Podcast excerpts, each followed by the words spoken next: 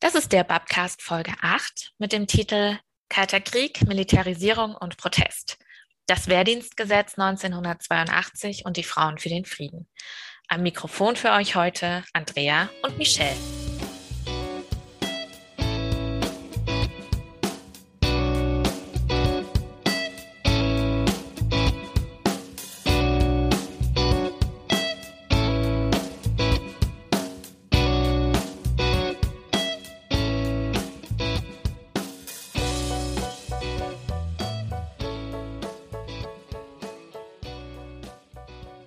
Hallo und herzlich willkommen zum Babcast Folge 8.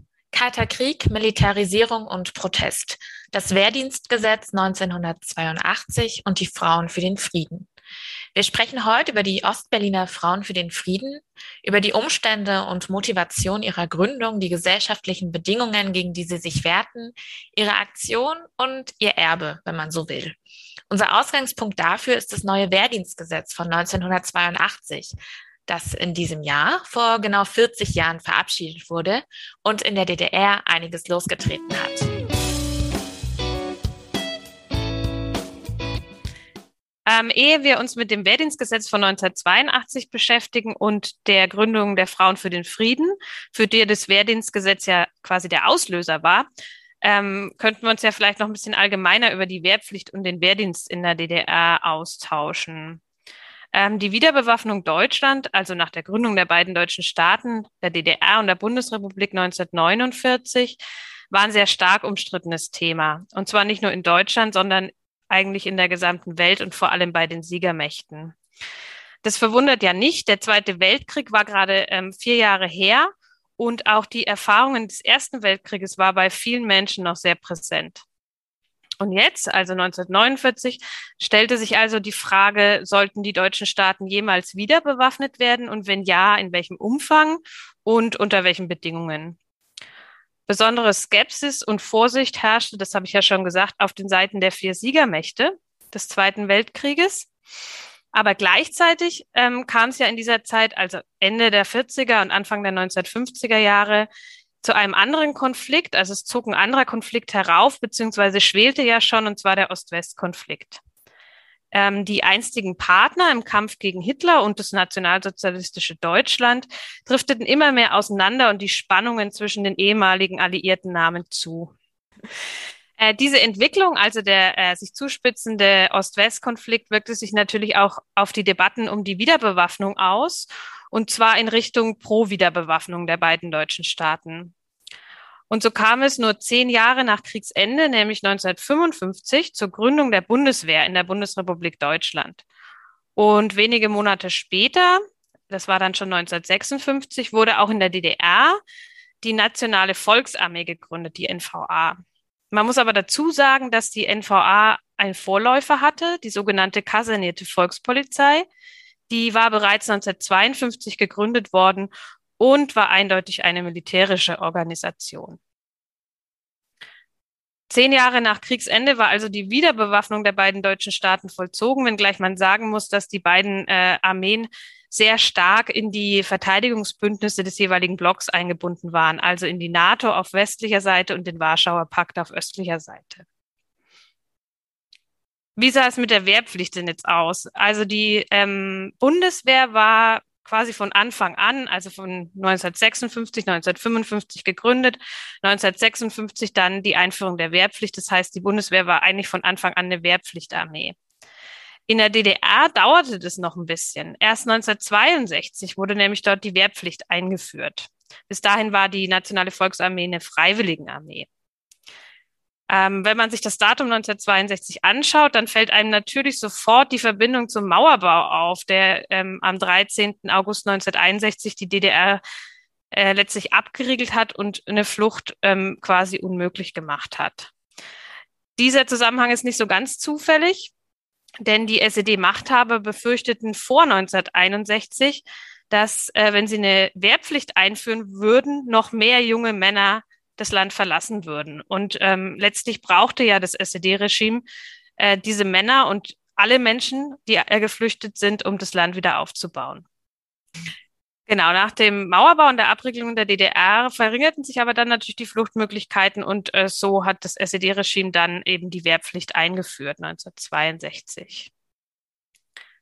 Genau, wie sah die Wehrpflicht jetzt nun aus? Wie sah der Wehrdienst in der DDR aus und was bedeutete das für die Wehrpflichtigen? Darüber sollten wir vielleicht noch kurz äh, was sagen.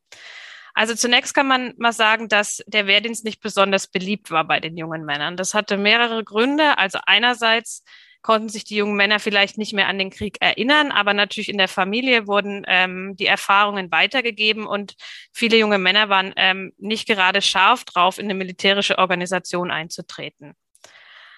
Ähm, dann ging es natürlich auch darum, äh, dass man 18 Monate, also so lange dauerte der Grundwehrdienst, von der Familie und von Freunden weg war. Es gab sehr wenig Urlaub und sehr wenig Freizeit. Das wollten natürlich auch nicht viele junge Männer. Und es kam auch noch dazu, dass man natürlich in einer Kaserne untergebracht war mit den äh, bestimmten Regeln einer Kaserne. Und da gab es auch viele Schikanen und harte Disziplinierungen. Und ähm, viele Wehrpflichtige beschreiben eben die Erfahrungen dieser Zeit als fremdbestimmt und belastend. Alternativen gab es aber nicht so richtig in der DDR. Also es gab keinen Ersatzdienst, Ersatzdienst, wie wir ihn in der Bundesrepublik kannten, also den Zivildienst. So etwas gab es in der DDR nicht. Es gab zwar immer wieder einzelne Personen, die den Wehrdienst verweigert haben, aber in der Regel war die Folge, dass sie inhaftiert wurden. Also das war nicht so richtig eine äh, Alternative. Ähm, 1964 führte das SED-Regime dann zwar einen Dienst ohne Waffe ein, die sogenannten Bausoldaten. Aber auch die Entscheidung, als Bausoldat zu dienen, hatte oft negative Konsequenzen. Also die Männer, die sich für den Bausoldatendienst entschieden, die mussten damit rechnen, dass sie in ihrem beruflichen Fortkommen gehindert wurden, dass sie vielleicht keinen Studienplatz bekamen. Und auf diese jungen Männer, die eben Bausoldaten werden wollten, wurde auch erheblicher Druck ausgeübt. Denn immerhin verweigerten sie ja ihr Vaterland und damit auch den Sozialismus, so war die Sicht der SED, im Notfall auch mit der Waffe zu ver verteidigen. Und der Wehrdienst galt in der SED-Ideologie als auch Ehrendienst für den Frieden und insofern war es eben nicht legitim, diesen zu verweigern.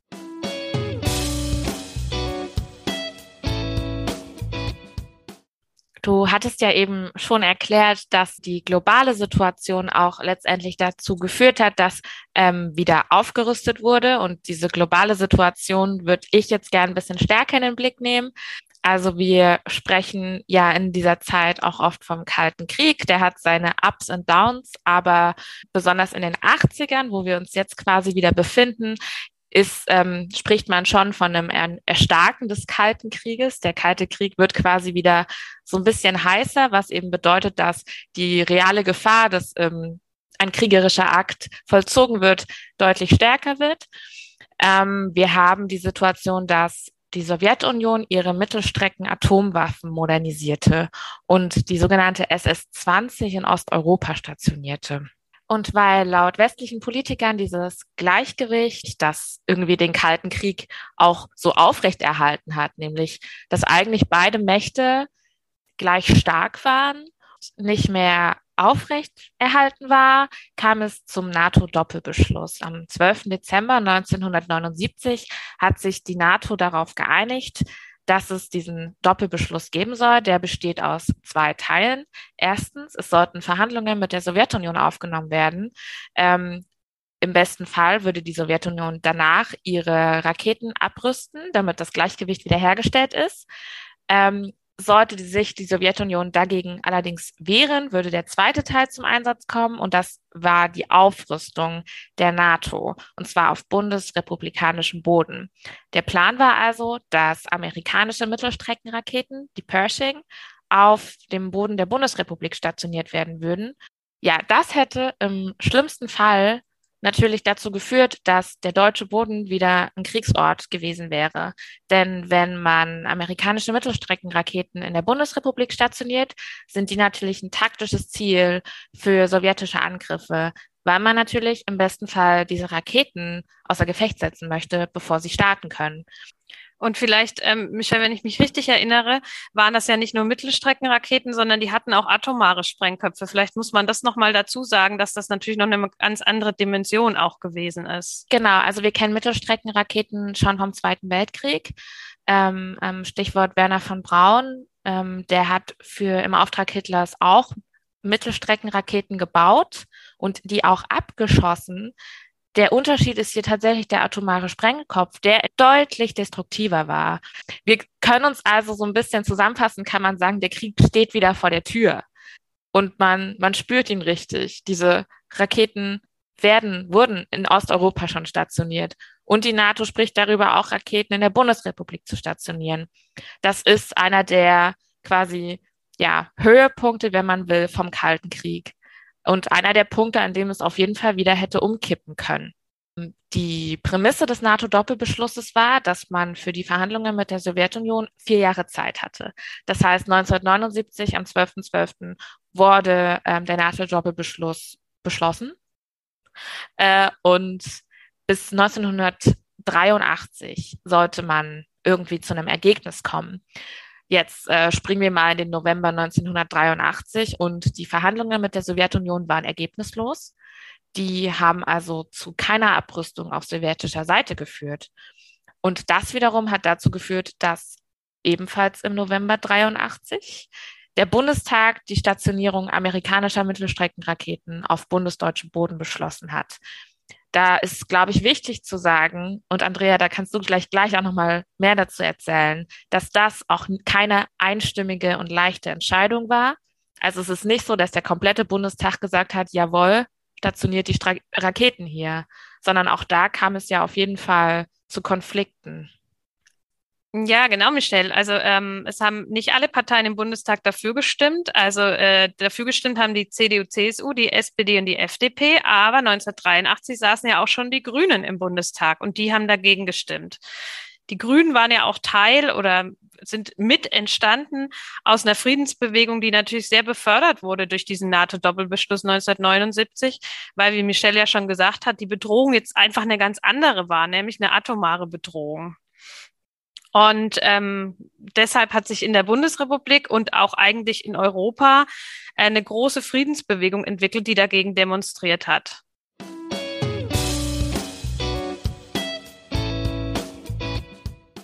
Genau, gerade haben wir über den NATO-Doppelbeschluss gesprochen und wie er ja auch die Menschen in der Bundesrepublik beeinflusst hat. Aber hatte das denn auch ganz, ja, unmittelbare Konsequenzen in der DDR und für die Menschen in der DDR. Die wären ja am Ende auch davon betroffen gewesen, wenn in der Bundesrepublik weitere Waffen stationiert worden wären. Ja, in der DDR hatte das ähm, auch Auswirkungen. Ähm, auch dort hat sich eine Friedensbewegung entwickelt. Natürlich ähm, konnten die nicht so agieren wie äh, in der Bundesrepublik, ähm, weil die lebten ja immer noch in der Diktatur und da waren die Rahmenbedingungen natürlich ganz andere. Wir werden ja gleich, auch wenn wir noch über die Frauen für den Frieden sprechen, die ja Teil dieser Friedensbewegung in der DDR sind, noch ein bisschen mehr erfahren, ähm, was da für Aktionen gemacht wurden, was es für Konsequenzen gab und was das für die Frauen, die sich engagierten, bedeutete. Ähm, aber auch das SED-Regime hat reagiert auf äh, den sich zuspitzenden Kalten Krieg in den Ende der 70er und Anfang der 80er Jahre. Und zwar damit, dass es äh, die Militarisierung der Gesellschaft immer weiter vorangetrieben hat. Äh, das bedeutet also, die Bevölkerung sollte auf einen Krieg vorbereitet werden und ähm, von klein auf sollten eben alle Menschen in der DDR die SED-Weltsicht verinnerlichen, nämlich äh, die Erzählung von dem aggressiven Westen, der eben gegen den friedliebenden sozialistischen Osten kämpft. Ähm, die Militarisierung der Gesellschaft ist ähm, Ende der 70er Jahre aber nichts Neues. Also das äh, Militär war eigentlich ähm, auch jenseits äh, der NVA immer in der Gesellschaft präsent. Und ähm, vielleicht kann man das mal deutlich machen am, am Erziehungsumfeld. Also sei es im Kindergarten und in der Schule, da war eigentlich das Militär immer präsent. Ähm, und Militarisierung war auch Programm. Also vielleicht fangen wir mal beim Kindergarten an. Also bei den Kleinsten, da gab es schon Besuche in Kasernen und es gab Bastelbögen, die hießen, wir spielen Soldat und es wurden Kinderlieder gesungen ähm, mit Titeln wie Mein Bruder ist Soldat, ähm, wo eben auf den Stolz auf den Bruder geblickt wird, ähm, der eben bei der NVA ist. Und ähm, es gab auch sehr viel Kriegsspielzeug. Also äh, es wurde mit äh, Spielzeug ähm, Handgranaten geworfen und so weiter. Also das war nicht so wie heute, wo äh, es ja auch eine Bewegung gibt oder auch in den 80er Jahren in Westdeutschland eine Bewegung gibt, Kriegsspielzeug zu verbannen, sondern das war ganz normaler Teil eben äh, der, des Lebens der Kleinsten. Ähm, in der Schule ging dann die vormilitärische Ausbildung weiter und hat sich auch noch verstärkt. Also äh, Ende der 1960er Jahre führte das SED-Regime sogenannte wehrsportliche Wettkämpfe für alle Altersklassen ein. Also es gab für die ersten bis siebten Klassen das sogenannte Manöver Schneeflocke und für die Älteren gab es die Hans-Beimler-Wettkämpfe. Ähm, zu solchen Wettkämpfen gehörten dann Handgranaten, Zielwurf, ähm, Luftgewehrschießen und ähm, auch Orientierungsmärsche. Also eindeutig Dinge, die man eigentlich eher ähm, beim Militär verortet. 1978, ähm, 79 startete dann in der DDR in den neunten und zehnten Klassen ein neues Fach, das hieß Wehrkundeunterricht.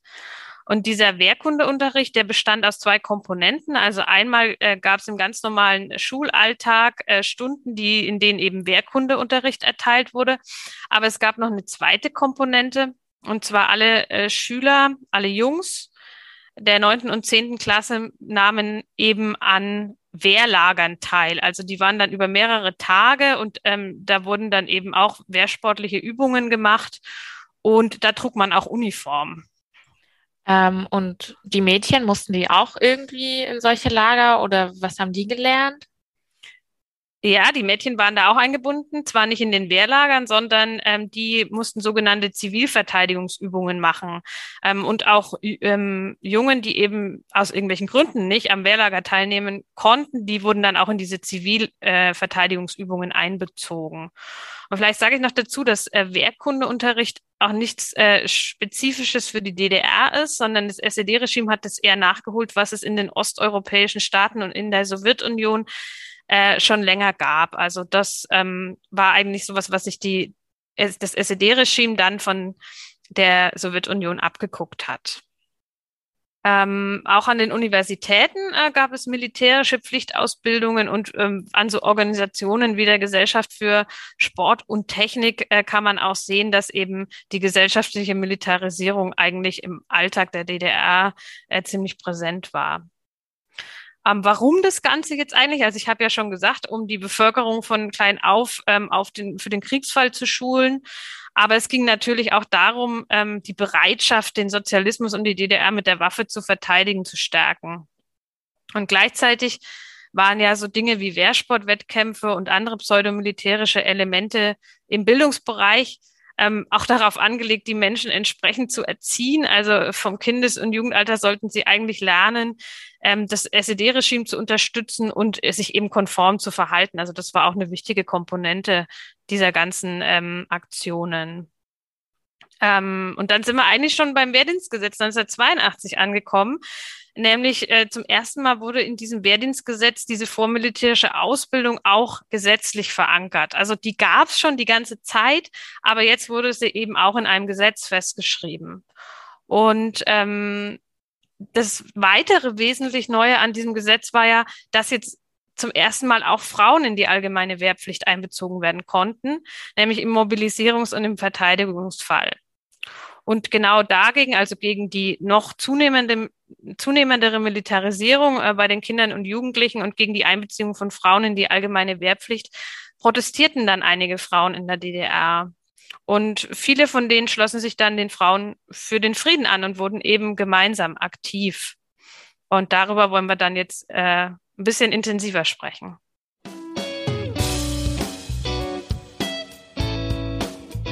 Genau, dieses Wehrdienstgesetz hat eben viele Frauen auf den Plan gerufen, weil jetzt natürlich verankert war, dass sie im äh, Falle des Falles auch eingezogen werden konnten. Schon im März wurde das Wehrdienstgesetz verabschiedet und im April schon haben ganz viele Frauen unabhängig voneinander, unorganisiert, äh, Eingaben geschrieben. Warte mal kurz, Michelle. Ähm, vielleicht müsstest du kurz erklären, was eine Eingabe ist, weil ich glaube, das ist nicht so äh, ja, das stimmt. ähm, eine Eingabe ist etwas, das tatsächlich im DDR-Gesetz verankert war und es war an sich eine legale Möglichkeit der BürgerInnen, sich an die SED zu wenden. Und zwar mit Wünschen, Vorschlägen, ähm, was man eben so loswerden wollte, konnte man auf legalen Weg mit Hilfe einer Eingabe machen. Und im, eigentlich sollte man darauf auch eine Antwort bekommen. Das war so ein bisschen eine Möglichkeit der SED-Diktatur, nach außen hin zu zeigen, dass sie sich für ihre Leute interessieren und dass es ihnen durchaus am Herzen liegt, was die Bürgerinnen ihres Landes ähm, beschäftigt. Das war eine legale Möglichkeit und ähm, das haben viele Menschen auch genutzt, manchmal für ganz kleine Sachen, weil sie irgendwie äh, sich geärgert haben, dass die Supermarktregale wieder leer waren oder so. Aber manchmal waren es tatsächlich auch ziemlich politische Sachen, wie eben hier bei den Frauen für den Frieden. Genau, bereits im April hatten einige Frauen quasi unabhängig voneinander schon Eingaben geschrieben, nachdem eben im März das Gesetz verabschiedet wurde. Und die Frauen haben aber ganz oft gar keine Antwort bekommen oder irgendwie eine sehr absurde und zufriedenstellende Antwort. Und dann entstand die Idee einer kollektiven Eingabe, um den Druck auf das Regime zu erhöhen. Und sieben Frauen haben sich dann initial zusammengetan. Das waren Irina Kukurz, Bärbel Boley, Karin Teichert, Ulrike Poppe, Katja Habemann, Bettina Rathenow und Almut Ilsen. Und die haben gemeinsam die Eingabe formuliert. An diesem Tag bei dieser Aktion waren wohl noch einige Männer mit dabei und wollten den Frauen den Text der Eingabe dann vorgeben. So erzählt Bettina Rathenow das in ihrem Bericht. Die Frauen haben sich dagegen dann allerdings äh, recht entschieden gewehrt. An dieser Stelle ist dann vielleicht noch wichtig zu sagen, dass es im Jahr 1982 natürlich auch anderen Protest gegen dieses neue Wehrdienstgesetz gab. So gab es zum Beispiel eine Flugblattaktion, an der dann eben auch Männer beteiligt waren. Wir konzentrieren uns heute allerdings tatsächlich nur auf die Frauen für den Frieden. Und aus dieser kollektiven Eingabe war dann irgendwann so eine Art Unterschriftenaktion geworden. Also die sind halt äh, rumgegangen und haben quasi andere Frauen gefragt, ob sie sich vorstellen könnten, damit zu unterschreiben und quasi die Eingabe mit einzureichen. Und eine Eingabe an sich ist ja völlig legal, aber dieser Part der Aktion war dann aus Sicht des Regimes schon deutlich kritischer, denn es glich ja quasi einer Mobilisierung auf kleinem Raum oder im kleinen Rahmen.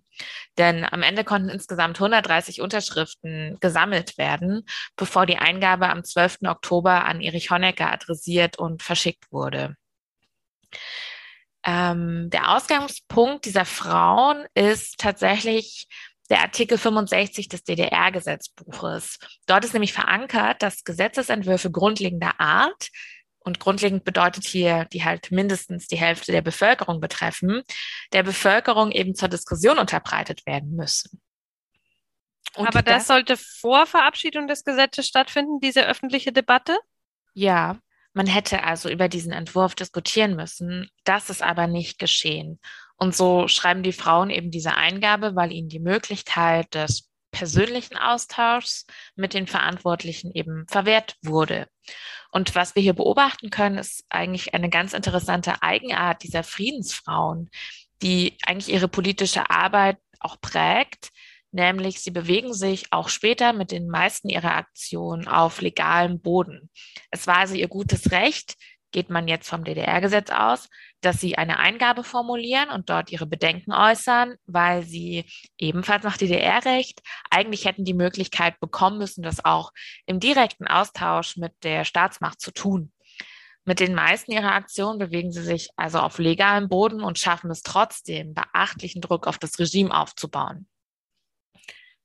Die Gespräche rund um die Eingabe herum sorgten schließlich dafür, dass sich einige der Frauen zusammenfanden, die eben auch darüber hinaus Lust hatten, sich zu engagieren.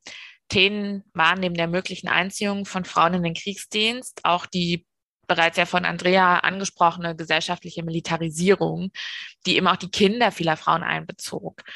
Die Angst vor dem Atomkrieg war zumal damals ja eine echt realistische Angst, denn die beiden Supermächte hatten sich eben in einen Wettrüsten begeben und mit stationierten Atomraketen in Osteuropa und eben der Aussicht auf Raketen in der Bundesrepublik hätte dieser Atomkrieg die Menschen in der DDR ganz direkt betroffen.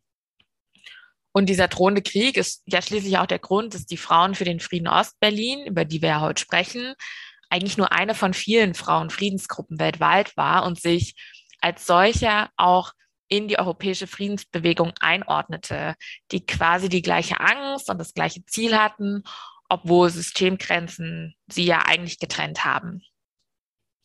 Genau, ähm, so kam es, dass die Gruppe sich nach dieser gemeinsamen Eingabe sehr regelmäßig traf und gemeinsam diskutierte, sich austauschte und Aktionen vorbereitete und so weiter. Die waren auf ähm, vielen Friedensveranstaltungen anzutreffen, wo sie eben über ihre Ziele informierten und andere aufklärten, beteiligten sich aber auch an Mahnwachen ähm, und lernten gemeinsam kennen, was es hieß, in der DDR politisch zu arbeiten und in der SED zu sein. Für viele Frauen als ähm, im Nachhinein besonders wichtig gestaltete sich die Aktion ähm, Verweigerung in Schwarz. Die fand am 17. Oktober 1983 statt. Da kleideten sich ähm, eben um, um die 40 Frauen in Schwarz und gingen unabhängig voneinander, natürlich vorbereitet, zum Postamt auf dem Alexanderplatz, um ihre schriftliche Verweigerung des Wehrdienstes abzugeben für viele Frauen war das ähm, dann auch im Nachhinein ein sehr wichtiger Moment der Solidarität. Denn sie sind natürlich grundsätzlich allein dahin gegangen und haben allein ihre Verweigerung abgegeben. Aber sie wussten eben, dass die anderen in schwarz gekleideten Frauen, die sie dann auf dem Alex getroffen haben, genau das Gleiche getan haben. Und für die Gruppe und deren Zusammenhalt war das Berichten zufolge enorm wichtig. Dazu muss man vielleicht noch sagen, dass nicht wie heute Schwarz damals nicht so eine äh, alltägliche Farbe war, die viele im Alltag getragen haben, sondern das war wirklich auffällig. Das erzählen die Frauen auch in äh, ihren Erinnerungsberichten, wenn man eben schwarz gekleidet äh, sich durchtraf. Und das äh, konnte dann auch dazu führen, dass eben, was Michelle beschrieben hat, man eben wusste, okay, da ist noch eine Frau, die sich an dieser Aktion beteiligt. Und das äh, hat natürlich Solidarität gestiftet und auch Mut gegeben. Und dieser Mut und diese Solidarität waren besonders wichtig, weil die Aktionen, obwohl sie sich eigentlich auf dem Boden des Legalen befanden, ähm, auch nie Konsequenzen oder folgenlos blieben. Und vielleicht, Andrea, magst du dazu was sagen? Genau, also das ist nicht folgenlos geblieben. Also viele der Frauen, die sich 1982 oder ab 1982 und äh, dann eben in den folgenden Jahren engagiert haben, die sind äh, ins Visier des Staates und letztlich dann auch der Staatssicherheit, also des Ministeriums für Staatssicherheit der Geheimpolizei der DDR geraten. Ähm, die Stadtsicherheit hat versucht, alles über diese Frauen und auch über die Gruppenaktivitäten in Erfahrung zu bringen und ähm, hat natürlich auch nach Schwächen gesucht, hat gezielt Gerüchte gestreut, um auch Zwietracht in die Gruppe zu bringen und eben die Frauen davon abzuhalten, weitere Aktionen zu planen. Ähm, die Frauen wurden auch direkt unter Druck gesetzt. Ähm, vielleicht ein Beispiel, ähm, ähm das direkt nach der Eingabe ähm, erfolgt ist. Also ähm, die Eingabe wurde ja im Oktober verschickt, Michelle, wenn ich richtig sehe. Michelle nickt. Ähm, und es kam dann zu einer konzertierten Aktion des SED-Regimes am 24. November 1982. Und zwar wurden alle Frauen, die diese Eingabe unterschrieben hatten, ähm, ich sage mal, verharmlosend ein bisschen besucht. Und zwar von SED-Genossinnen und Genossen. Und zwar immer von zwei. Und dann sollte mit diesen Frauen ein Gespräch geführt werden. Ähm, das klingt auf den ersten Blick so ein bisschen harmlos, aber das ist es nicht. Also ähm, diese Gespräche glichen nämlich äh, Verhören und gleichzeitig war die Situation ja auch eine besonders bedrohliche. Also da kam jemand unangemeldet äh, zu dir nach Hause oder vielleicht an den Arbeitsplatz. Ähm, man war überrumpelt, die Frauen waren alleine, also sie konnten sich nicht solidarisieren, weil alle gleichzeitig besucht wurden und waren natürlich auch äh, mehr oder weniger auf diese Aussprachen vorbereitet. Und es war eben kein Dialog auf Augenhöhe, zwar haben diese SED-Genossinnen und Genossen vorgegeben, dass sie eben jetzt diesen Dialog, den die Frauen ja gefordert hatten, über das Wehrdienstgesetz jetzt führen wollten. Aber wie gesagt, es waren eher Einschüchterungsversuche als wirklich ein Dialog auf Augenhöhe. Und Ziel dieser Aktion war auch, dass die Frauen die Unterschrift unter der Eingabe zurückziehen. Aber es hat wirklich keine Frau ihre Unterschrift zurückgezogen. Also es sind alle standhaft geblieben, obwohl die Situation alles andere als harmlos war. Und solche ähm, Situationen und auch äh, dann Verhöre bei, äh, bei der Polizei oder bei der Stadtsicherheit, die kamen immer wieder vor. Also Frauen wurden verhaftet und mehrere Stunden oder sogar Tage immer wieder verhört. Und ähm, das nahm vor allem zu nach der ähm, Verweigerung in Schwarz, also dieser Aktion, die Michelle ja schon beschrieben hat, auf dem Ale ähm, Alexanderplatz am 17. Oktober 1983. Und ähm, vielleicht ist noch dazu zu sagen, dass die Frauen natürlich äh, diese Gefahren kannten und sich auch so gut es ging darauf einstellten. Also sie entwickelten Strategien, um sich dagegen zu wehren oder um sich davon frei zu machen. Ähm, ein Beispiel zum, ist, ähm, dass sie keine schriftlichen Aufzeichnungen über ihre Treffen äh, machten, äh, damit diese nicht gefunden werden konnten äh, von der Stadtsicherheit, wenn es Hausdurchsuchungen gab. Ein anderes Beispiel war äh, bei Frauen mit Kindern, die hatten Vollmachten hinterlegt, falls sie verhaftet werden würden, damit ihre Kinder von Freundinnen, ähm, von Bekannten, äh, von Verwandten betreut werden durften. Und ähm, da sind wir auch an dem Punkt, ähm, der, äh, den ich besonders äh, ähm, äh, berührend auch fand, denn die Frauen, die Kinder hatten, waren ja auch in dem großen Spannungsfeld, weil einerseits wollten sie ihre Kinder schützen und äh, wollten nicht, dass eben äh, die Stadtsicherheit ähm, auch äh, Einfluss auf ihre Kinder nehmen konnte oder dass ihre Kinder äh, durch die Verhaftungen ähm, irgendwie in Mitleidenschaft gezogen werden. Und andererseits wollten sie aber gleichzeitig mit ihrem Engagement ja eine bessere und äh, lebenswertere Zukunft für ihre Kinder. Also dieses Spannungsfeld bestand immer und äh, jede Frau musste da eben entscheiden, wie weit sie gehen konnte. Ähm, jetzt springen wir mal in, die, in den Dezember 1983. Also als dann auch in der Bundesrepublik ja der Bundestag schon die Stationierung äh, von Mittelstreckenraketen auf bundesrepublikanischem Territorium äh, verabschiedet hatte. Ähm, da gab es nämlich dann die ersten längeren Verhaftungen in der DDR. Ähm, im Dezember 1983 wurde ähm, Barbara Eichhorn verhaftet. Das war eine neuseeländische Friedensaktivistin, die sehr viele Kontakte mit den Frauen für den Frieden in der DDR hatte und die auch ein Buch über die Frauen für den Frieden in der DDR schreiben wollte. Und die wurde eben an der Grenze verhaftet, weil bei ihr Aufzeichnungen gefunden worden waren. Und im Zuge dieser Verhaftung wurden dann auch vier Friedensfrauen, die eben sich am Tag vorher noch mit Barbara Einhorn getroffen hatten, verhaftet. Und zwar Irina Kukutz, Jutta Seidel, Bärbel Bohley und Ulrike Poppe. Und äh, die beiden ersten wurden äh, schnell wieder entlassen, wurden dann aber täglich zu Verhören abgeholt. Aber ähm, Bärbel Bohley und Ulrike Poppe, die wurden über Weihnachten festgehalten und blieben bis weit in den Januar in Haft. Und ähm, da war es eben ganz besonders wichtig, ähm, die wurden dann am 24. Januar wieder entlassen. Und äh, da hieß es nur, ähm, das haben die Frauen natürlich nicht gesagt bekommen, aber in den Unterlagen der Stadtsicherheit kann man das nachlesen, dass das Ganze auf, zentralen, auf zentrale Entscheidung erfolgte, die Entlassung. Ähm, und das heißt also, dass die Entscheidung darüber an der Partei- und ähm, äh, wahrscheinlich bei Honecker und Erich Mielke, also dem Stadtsicherheitsminister, persönlich getroffen wurde.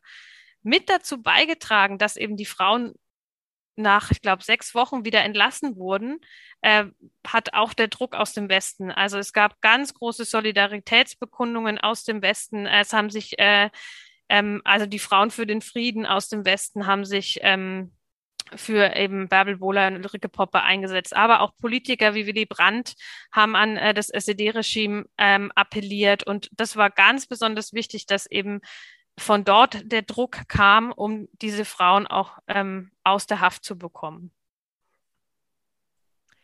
Genau, die Kooperation mit den, ja, mit den westlichen Friedensgruppierungen äh, war super wichtig für die Frauen für den Frieden. Also erstens, was gerade schon angedeutet wurde, äh, die Frauen für den Frieden waren nicht in Ostberlin waren nicht die einzigen Frauen für den Frieden, sondern Frauen für den Frieden war so ein Begriff, der Gruppierungen bezeichnete, die es überall gab. Also in Westberlin gab es eben auch Frauen für den Frieden. Und äh, die haben sich eben als Bärbel Boley und Ulrike Poppe inhaftiert waren, zum Beispiel an den Checkpoint Charlie gestellt und dort die Freilassung verlangt und solche Dinge. Ähm, das heißt, die Kooperation mit den Grünen und mit äh, anderen europäischen Friedensgruppen war ganz relevant, nicht nur, weil sie eben die Solidarität bekommen haben, die schließlich ja auch dazu geführt hat, dass die beiden Frauen wieder freigelassen wurden, äh, sondern auch, weil man gemeinsame Aktionen planen konnte. Das war natürlich ein bisschen schwierig, ähm, weil die Frauen für den Frieden in Ostberlin natürlich durch die Diktatur, in der sie gelebt haben, ganz andere Möglichkeiten hatten. Und trotzdem lässt sich aber sagen, dass sie ganz kreative Wege gefunden haben, um quasi auch im Westen Eindruck zu machen. Ähm, eine Aktion, die ich ganz bemerkenswert fand, im November 1983, wir gehen also ein paar Wochen zurück, wenn wir jetzt äh, quasi bei der schon bei der Freilassung waren. Aber im November 1983 wurde ja im Bundestag die Stationierung der Mittelstreckenraketen beschlossen. Und aus diesem Anlass gab es äh, von den Frauen für den Frieden und den Grünen eine gemeinsame Aktion, eine Postkartenaktion. Ähm, und äh, die Grünen haben zum Beispiel im Bundestag eine Nachricht der Frauen für den Frieden verlesen. Und das war natürlich auch super eindrucksvoll. Also sie haben auch ähm, ja viel Eindruck in, in der Bundesrepublik ähm, gemacht. Ähm, was aber auch ganz wichtig ist, wenn wir schon mit, äh, über die Zusammenarbeit mit dem Westen sprechen, dass auch geplante äh, Aktionen der Frauen für den Frieden in Ostberlin oftmals aus, aus dem Westen seine Inspiration hatte. Sie mussten natürlich, sie haben in einem anderen Rahmen agiert und deswegen mussten sie ganz anders aufpassen, welche Aktionen sie wirklich ähm, bringen konnten, eben weil auch deren Grundlage natürlich war, dass sie sich auf dem, auf legalem ähm, Gebiet bewegt haben, größtenteils. Ähm, aber etwas, was in den späteren Jahren der Frauen für den Frieden so ab 83, 84 ganz wichtig wurde, waren Nachtgebete. Und Nachtgebete, politische Nachtgebete, äh, waren zum Beispiel etwas, was eine westdeutsche Theologin, nämlich Dorothee Sölle, äh, im Rahmen der 1968er Bewegung initiiert hat. Ähm, das ist also etwas, was man aus dem Westen sich abgeguckt hat und was äh, in der DDR wahnsinnig viel Aufsehen erregt hat innerhalb der Friedensbewegung. Ähm, jetzt habe ich gerade schon angedeutet, ähm, es ging weiter mit den Frauen für den Frieden, ähm, und zwar auch nach dem Jahr 1983. Ähm, aber es verändert sich ein bisschen. Die Frauen für den Frieden lösen sich nicht direkt auf, aber man erkennt ganz gut, dass sich die Arbeit der Gruppe ein bisschen ändert. Also man kann so sagen, 1982, 1983 war das eine Gruppe und die hing ziemlich fest zusammen und äh, die haben ihre Aktionen gemacht. Die waren oft bei so Friedensveranstaltungen dabei und haben irgendwie Informationstische gemacht und betreut. Und Ab 83, sagen wir ab 84 ändert sich das ein bisschen. Viele Frauen beschreiben in ihren Erinnerungen, dass die Inhaftierung von Bärbel Boley und Ulrike Poppe ganz viel mit ihnen gemacht hat. Es hat für einige Frauen, glaube ich, gezeigt, was natürlich im schlimmsten Fall so eine Konsequenz sein kann. Das hat also viele Frauen auch überdenken lassen, wie ihr Engagement in Zukunft aussehen soll.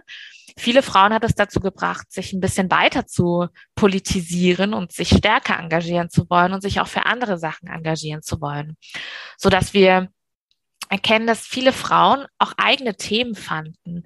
Manche beschäftigten sich eben weiterhin mit dem Frieden an sich. Einige haben sich äh, angefangen, mit feministischen Themen auseinanderzusetzen und andere begannen eben stärker, sich tatsächlich politisch oppositionell zu positionieren. Ähm, eine weiteren, ein weiterer Faktor, der irgendwie die Arbeit der Frauen für den Frieden in den, also ab ja, 84, 83, 84 ähm, beeinflusst hat, war auch so ein Gefühl von Erfolg. Denn der ausschlaggebende Punkt für viele war, dass in Mecklenburg-Vorpommern Frauen gemustert wurden, schon für die ähm, Möglichkeit eines Krieges. Das wurde aber danach nie wieder getan. Es wurden keine weiteren Frauen gemustert und die Frauen für den Frieden haben das auch so ein bisschen als ihr, ja, ihren kleinen Erfolg gewertet, dass quasi dass dieser, dieser Part des Wehrdienstgesetzes gar nicht mehr umgesetzt wurde.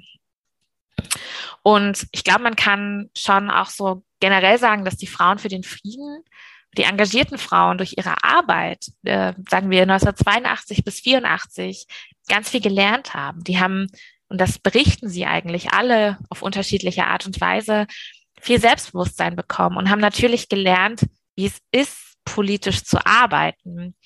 Ähm, sie haben auch natürlich einen wahnsinnigen Erfahrungsschatz bekommen, welche Aktionen man wie umsetzen kann, welche Eindrücke das macht und wie man Menschen gut erreichen kann. Ähm, und diese Erfahrungen begannen die Frauen für den Frieden sukzessive eben auch dann in anderen Gruppen umzusetzen. Also quasi äh, vor allem, wenn wir in Richtung 1989 gucken, ähm, finden wir in den berühmten ähm, Gruppen der Bürgerbewegung und der friedlichen Revolution viele der Frauen für den Frieden, die dort agieren und die ihre Erfahrung aus den frühen 80er Jahren da eben auch mit reinbringen.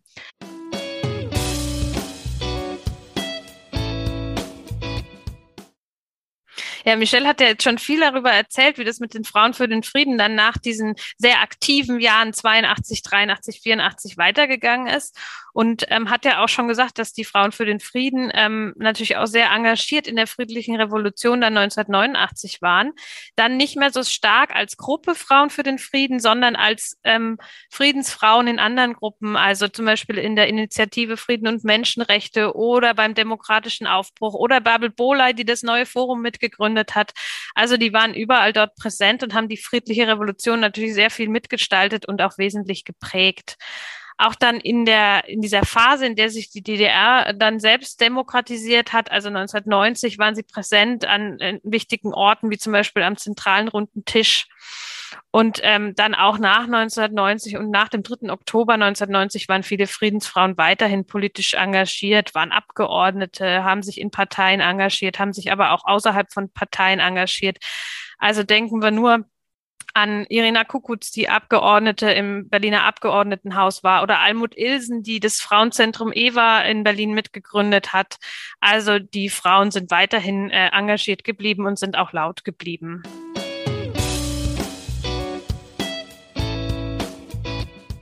Was wir mit unserem Podcast gerne vermitteln wollten, ist, dass die Frauen für den Frieden mit ihrer Arbeit seit 1982 die politische Kultur geprägt haben, die maßgeblich zur friedlichen Revolution 1989 beigetragen hat.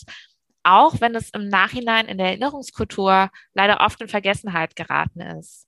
Was schön ist zu sehen, wie ich finde, ist, dass die Frauen in den letzten Jahren ihre Deutungshoheit zurückerkämpft haben.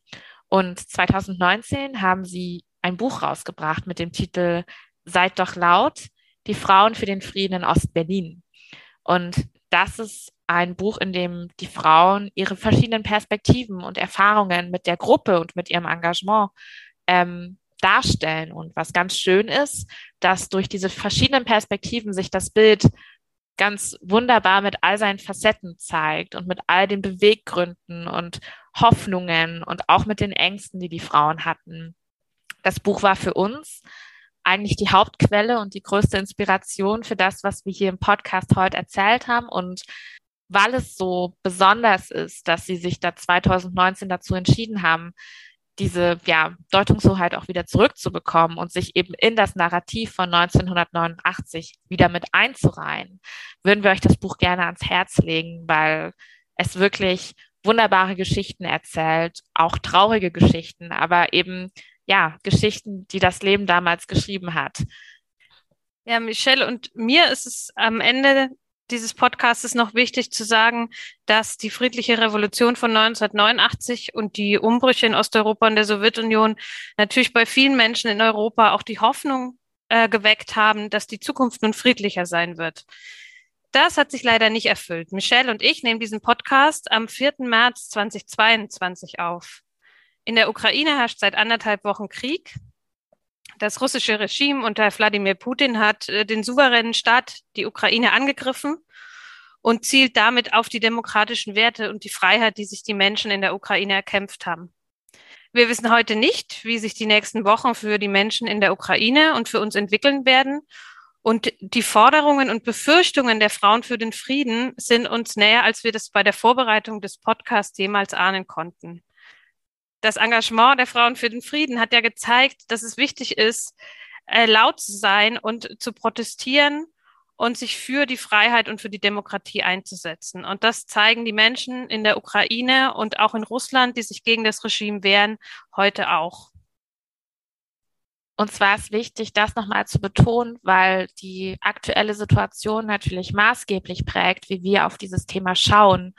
Und wir konnten bei der Vorbereitung nicht wissen, dass es jetzt so aktuell sein würde. Aber bei der Aufnahme des Podcastes spielt natürlich jetzt die aktuelle Situation deutlich mehr mit rein.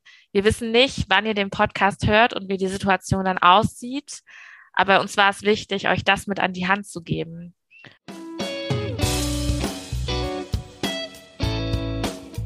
Das war also der Babcast Folge 8, Kalter Krieg, Militarisierung und Protest. Das Wehrdienstgesetz 1982 und die Frauen für den Frieden. Wir bedanken uns bei euch fürs Zuhören und hoffen, ihr konntet viel mitnehmen und seid vielleicht inspiriert, euch selbst etwas mehr mit dem Thema zu beschäftigen. Schreibt uns gerne auf Twitter unter bab-berlin, wenn ihr Fragen, Wünsche oder Anmerkungen habt.